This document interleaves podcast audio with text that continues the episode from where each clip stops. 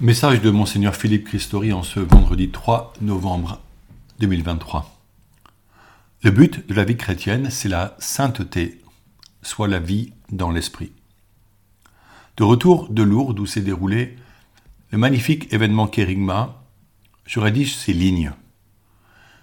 Kérigma fut un moment de grâce et de fraternité pour 2800 personnes aimant l'Église, désirant échanger sur ces jeunes pousses que sont nos nouveaux projets locaux missionnaires, priant et chantant telle une grande famille. Il y eut de fort belles animations, des enseignements de qualité, des liturgies profondes, des rencontres sous forme d'ateliers, des moments d'échange jusqu'au retour dans le train. Déjà, des rendez-vous s'organisent, puisqu'une nouvelle étape s'ouvre à nous, dans nos diocèses, afin de faire mémoire de ce qui fut dit, construire un chemin et oser la mission. Le kérigme est le contenu concentré de notre foi qui dit que Jésus est mort et ressuscité pour nous. Mais le kérigme, c'est en même temps un art de vivre ensemble l'Évangile, c'est un chemin transformant, humble et audacieux, en vue de la sainteté et pour l'annonce du royaume. Au fond, c'est un état d'esprit qui dispose les fidèles aux surprises du Saint-Esprit avec la certitude que le Christ vit parmi nous et en nous. Le kérigme est encore un remède contre la morosité et le pessimisme. C'est un appel déterminé en vue de la sainteté. N'est-ce pas la sainteté qui change l'Église? Nous y avons chacun notre part.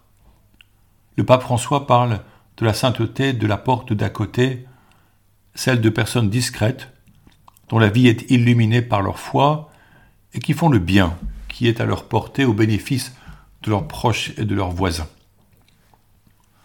Nous avons célébré la fête de la Toussaint.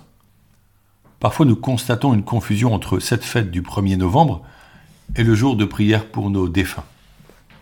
Certes, le fait d'avoir droit à un jour férié conduit beaucoup de fidèles à se rendre au cimetière, le lieu où l'on dort, pour en préciser l'étymologie, afin de prier sur la tombe de nos défunts.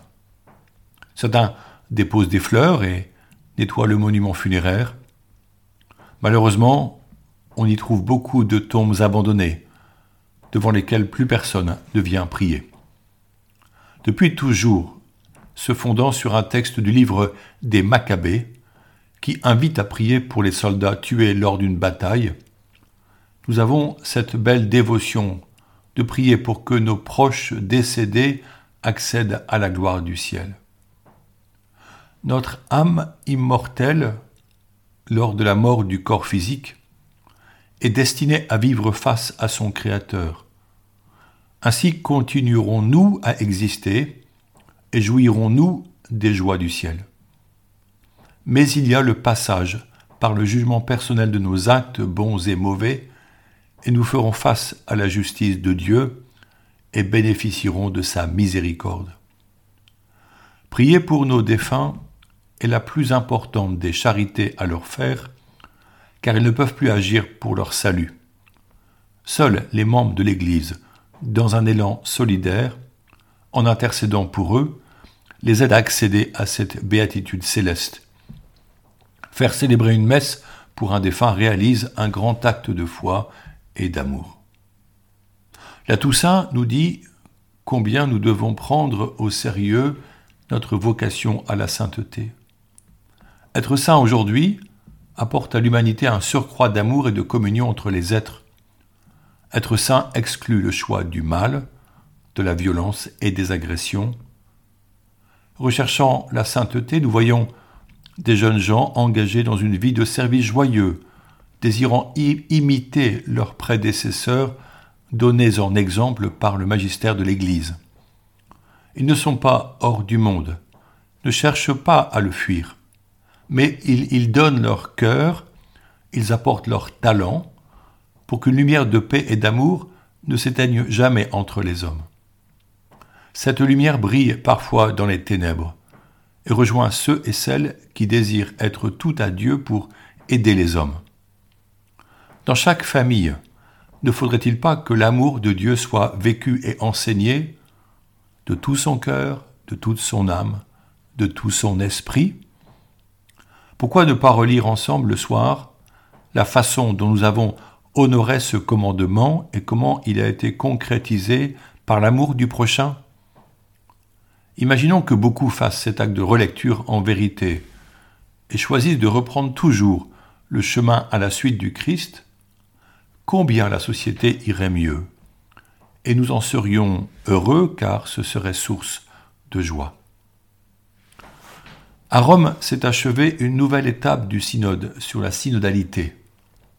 Rappelons-nous tout le chemin parcouru en premier au sein de notre diocèse depuis 2021 lorsque près de 600 personnes se sont retrouvées dans les fraternités pour invoquer le Saint-Esprit, méditer la parole, prier et écouter le Seigneur inspirait une vie ecclésiale renouvelée.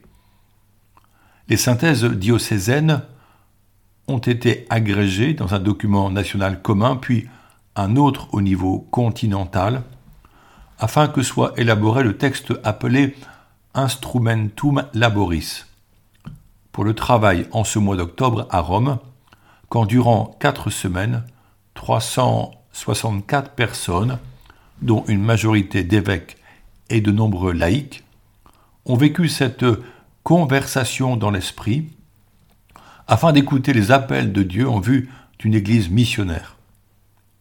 Un texte de conclusion est maintenant voté par les participants. Il sera étudié dans nos diocèses durant l'année à venir il n'est donc à ce stade pas définitif et sera sûrement modifié. Nous nous réunirons pour prier et réfléchir à ces propositions et envoyer nos commentaires avec une méthode qui nous sera précisée.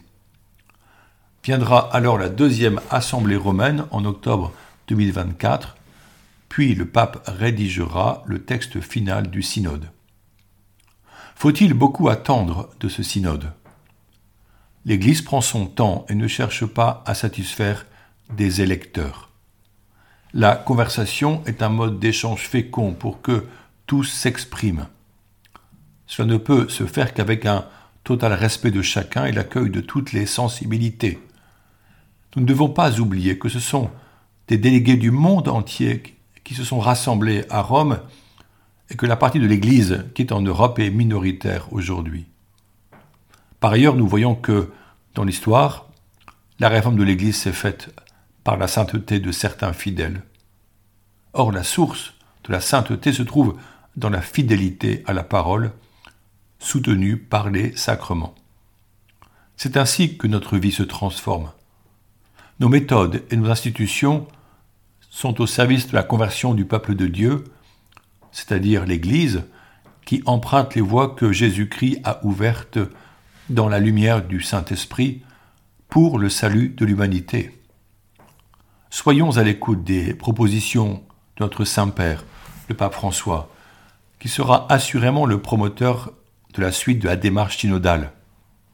Prions le Seigneur, qui lui accorde la force dans son âge avancé pour arriver au terme de ce qu'il a entrepris. Je vous propose de prier maintenant Notre-Dame de Lourdes, où je me trouve à nouveau, cette fois avec tous les évêques de France, les équipes de laïcs de la conférence des évêques de France, des experts qui s'associent à nos travaux. Nous prions auprès de la grotte où Marie daigna élever Bernadette si pauvre et si déterminée en vue de la sainteté, qu'elle nous est donnée comme modèle aujourd'hui. Je vous propose de chanter le Magnificat. Mon âme exalte le Seigneur, exulte mon esprit en Dieu mon Sauveur. Il s'est penché sur son humble servante, désormais tous les âges me diront bienheureuse.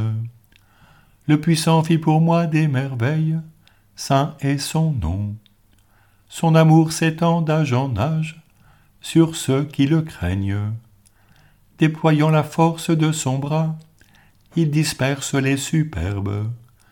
Il renverse les puissants de leur trône, il élève les humbles, il comble de bien les affamés, renvoie les riches les mains vides. Il relève Israël son serviteur, il se souvient de son amour, de la promesse faite à nos pères en faveur d'Abraham et de sa race à jamais. Bonne journée.